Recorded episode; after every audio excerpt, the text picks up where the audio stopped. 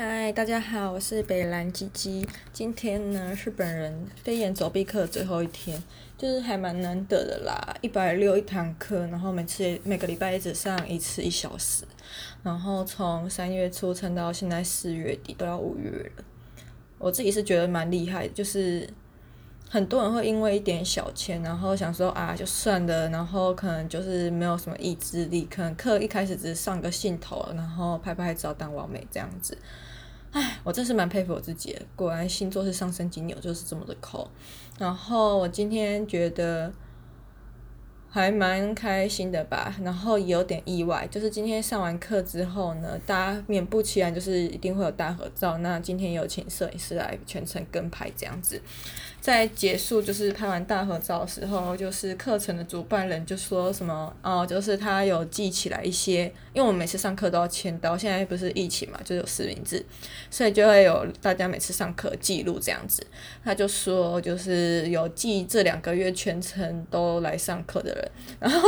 第一个就念我的名字，有个尴尬，就我，然后他他他在念完我的名字之后就停超久，就想说怎么了嘛，该不会只有老娘一个人吧？然后还还好，后面就是他停顿完一阵子之后又继续念名字。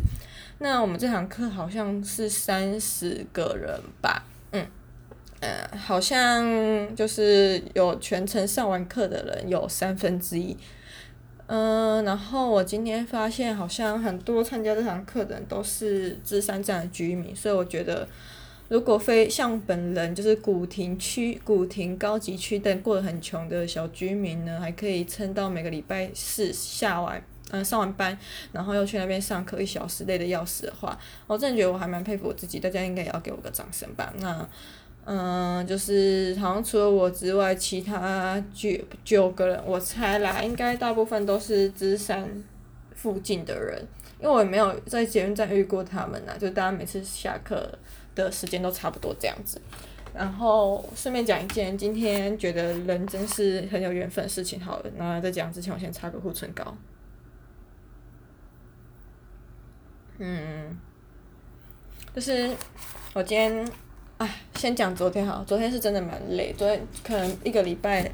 两三个礼拜吧，因为最近就是要换工作，然后也花蛮多时间在做履历跟投履历这件事情。那在投之前就是会想很多，然后修修改改，反反复复，就是也花了很多时间。所以每天早上从七点等于就是开始自己个人的上班时间，然后再到八九点。嗯，去公司上班到回来，那下班之后我会自己去诚品读个书，回来再休息，做一些其他就是也是增加自己能力的事情吧，就大概这样。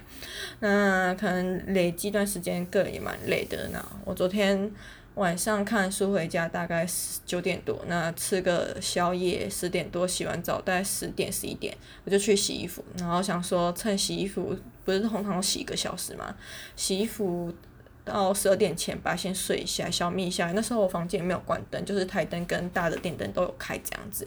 那那时候我在睡的时候，我还是有听到洗衣机的声音。结果呢，我下一次醒来就已经是凌晨四点多了，干，真的是超傻眼的。而且我不知道为什么，我真的是一个很有责任感的人。就是我那时候醒来第一件事想说。后边，四点多，那我的衣服收了没？然后看一下都是空的，然后外面又是很滂沱的大雨声，我就赶快去收衣服，收完然后整理完，大概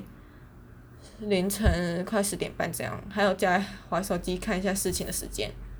那我要继续睡，可是通常大家不是会有说，就是睡前不要划手机嘛，就是因为有那个褪黑激素，所以我大概到快凌晨五点才有再次睡着，醒来的时候大概七点，那我想说再睡一下好了，睡到八点，八点就是我平常要去上班时候会起来的时间，就是最晚啦。然后我那时候八点醒来的时候，想说刚好有人在外面用洗手间，就先给他用，那我就自己再睡一下。结果再次醒来的时候，就是九点的时候，干，我真的是很累，我不懂为什么，就是。就真的人要培养一件人，如果真的有兴趣的话，真的会耗费很大力气去做一件你很喜欢的事情。因为你上班真的很累，你下班后可能真的没有办法再心有余力去做那些你爱的事情。如果你还有办法去做的话，代表是真的很有兴趣、很爱、很爱做这件事情。这给大家参考，这是我个人想法。但我觉得应该是，嗯、呃，大家应该都是这样子。如果你真的很想要一个东西，你一定会努力去得到，而不是在那边唧唧歪歪，对吧？嗯，那是题外话。然后。我就想说，干，如果今天九点半十点去上班，我这样晚上不就要七点下班？可是我七点要在一定要出现在芝山站，就台湾戏曲中心上课。然后我就想说，还是就是上班，今天上七个七点五小好了。可是我后来发现，我今天打卡时间是九点五十六，那如果扣三十分的话，那就大概快。六点半，那这样子我自己也有点赶，而且那时候接人人很多，我真的每次要搭那个从松江南京要搭绿线去中山站或西门站的时候，我真的很佩服，就是绿线，就是人真的很多啊，比黄线还多。我就想到以前那个魏征写给唐太宗的《谏太宗十四书》，里面有写江海纳百川，我就觉得那个松山新店线就是江海纳百川，百川就是。各色人马，就是那些通勤上班族跟学生之类的，对，那，诶、我我我我我到底为什么撑那么多？哦，对，就是最近真的还蛮累的。然后我觉得还可以坚持做一些自己喜欢的事情，真的是件很难得的事情，也还蛮佩服自己的毅力的。虽然在有些弄呃东西的产出速度上是有点慢，但我想如果是往好的方向发展的话，慢慢来，或许也可以让自己的东西就自己的作品更细致这样子，嗯。反正我今天在颁奖的时候呢，他就是给每个人一个小黑色的嗯、帆布束口袋，呃尼龙布束口袋，呃不织布束口袋这样子，小小的，大概一个成年男子手掌大小吧。然后里面就是一个还蛮有分量的东西，就是像那种戒指盒、求婚戒指盒的大小这样子。我自己到捷运站打开后看，发现他是送万用新葱诶。我那时候就想说，哎、送的还不错啊，就是还蛮有质感的，而且它那个不织布的束口袋打开之后，里面还有一个 有点像那种立体方形化妆包的感觉啦，然后再打开才是那个新宠，我觉得还蛮有质感的，我很喜欢，而且是全黑的，那它在塑胶外面还有一层，怎么讲，就是有点防滑型的那种黑色细胶，然后它的黑也不是到纯黑啦，就黑色。塑胶亮面是纯黑，但细胶的话就不是。可是我不知道为什么，就是感觉这个，感觉这个新葱好像有人用过，感觉上面还蛮多，好像那种使用的痕迹。像我那只脚刚才跨过一个细胶，那个就有刻痕，所以我等下想说清洁一下再确认，看它的呃使用情况会不会好一点这样子。对，反正。就是送了一个还蛮有质感的东西，虽然我已经有，因为我当时要去交换的时候，我就想说，嗯，要去交换了，然后就是刚好那时候啊，应该也不是说那时候，应该说每年台湾不是都会有什么国际留学展嘛，然后那一年在我大三那一年的国际留学展去报名去参观，送的赠品就是二选一，一个是什么环保。袋子便当袋，然后感觉就很不怎么样，很不很廉价。另外一个就是万用插头，就是让你去各国旅行的时候可以适应他们的插头这样子。然后那时候我就换了一个万用插头，后来确实是蛮实用的啦，对。然后今天又送了我一个，然后功能感觉更厉害，就是它有些自动开关什么的，感觉很秋，我就觉得还不错。嗯哼，然后我今天要分享一本书，就是啊，还蛮突然的，就是宋代人宋代读书人与他们的鬼，我忘记作者是谁，反正最近在成品，算是新书吧，今年三月出的，然后它的出版社是时报出版社。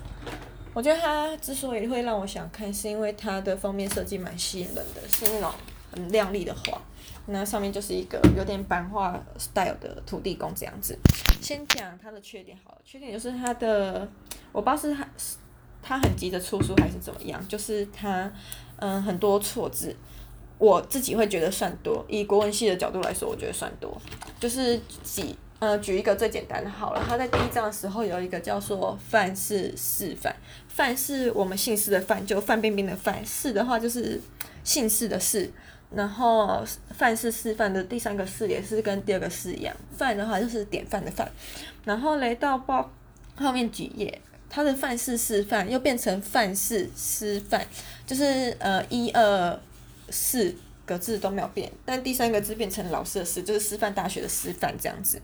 然后他又这样子陆陆续续反反复复到了第五章吧，我今天看再次看到说他要变范式示范，我就想说干，这到底教稿人是谁啊？就是。时时报不是应该算是一个台湾还蛮老牌，也算是有点闻名华文圈的出版社，结果在出版一本书方面这么不严谨，那这样子不就是有损他们自己的形象吗？对吧？然后我就想说，哎、靠北，我的哎呦，靠腰嘞！我刚才在擦那个化妆水，我不知道是少拿两片化妆棉还是怎样，反正我刚才擦完第一次之后，嗯，它就不见了。算了吧，再拿一片。对，然后我就觉得有点到我不能容忍程度，然后他有时候语句也不通顺。再举一个例子，再举一个例子好了，就是，嗯、他讲了一行话，讲说谁谁谁在受伤的时候啊，好像是真拱，应该是第五章的内容，也是第五章，因为我今天看的就是刚好第五章，所以印象比较深刻。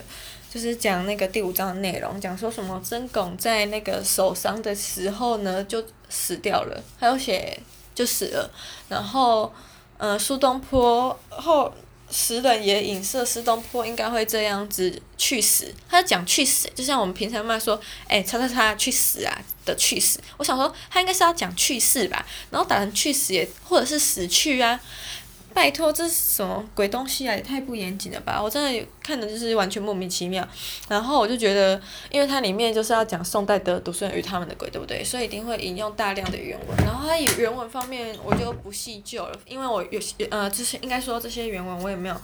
就是每一篇都看过，所以没有办法校正说哪些对哪些错这样子。但重点是它有时候翻成中文，诶，不是说翻成中文啦，翻成白话文。就是还是也会有一些没有到很很完全，就他只是翻个大略，我就想说，我看了一下作者的介绍，他好像是北大历史系，然后政大历史所的硕士，我就很好奇他是不是还在学中诶，就觉得他自学太不严谨了吧，什么写都错，写了一堆很没有符合逻，应该说语句不通顺，没有到符没有到不符合逻辑，但就是语句不通顺的地方，看了心情就不好。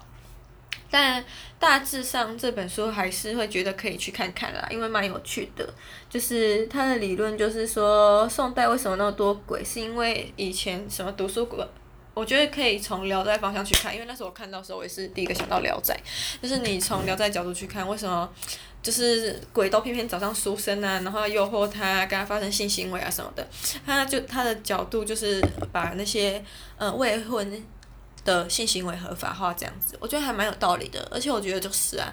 然后我今天呃看完这整本书之后，我就在我自己的小帐限时动态发了一篇文，就说我觉得这本书的概要就是宋代人如果遇到各种人生或生活上的不合理，或者是荒谬，或是发生的一些丑事，例如什么贪污啊，或者是跟人家通奸啊之类，杀人卖。杀人放火之类的，他们通通都嗯、都会推给鬼，然后我就在最后一句写了一句“鬼冒号”，就是鬼说的意思，我干你娘，干你娘，就是我一个很好的朋友，然后我觉得还蛮可爱的，就是他遇到人生不顺利的时候，最近来他都很喜欢在现实上面加一句“我干你娘，干你娘”，然后那个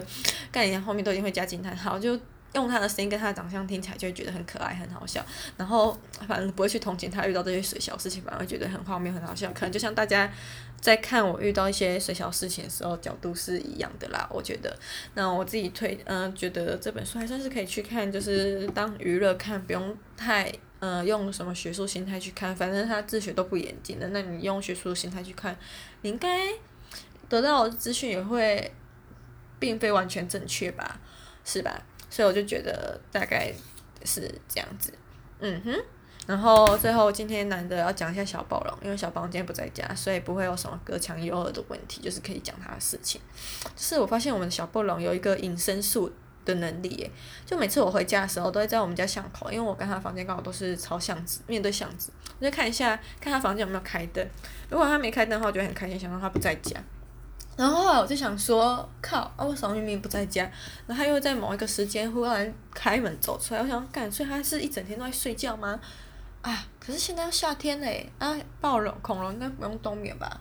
还不知道，反正就是他好像不怎么喜欢开灯啦。对，嗯，我不确定，反正就是有时候他明明就在家，但就没开灯这样子结案。然后就想说，干，该不会在做坏坏事情吧？就是因为毕竟是保育类动物。濒临绝种，哎，不对，在现在看来已经是绝种动物，但在这种台北都市丛林里面又藏了一只暴龙，所以人家要交配的话，应该要很隐秘才对，所以才不开灯。好啦，个人推荐是，嗯、个人的推理是这样子。那至于详情怎么样，不好说。然后我要继续保养了，但如果保养然后又讲话的话，会产生细微，所以我想今天就先到这边。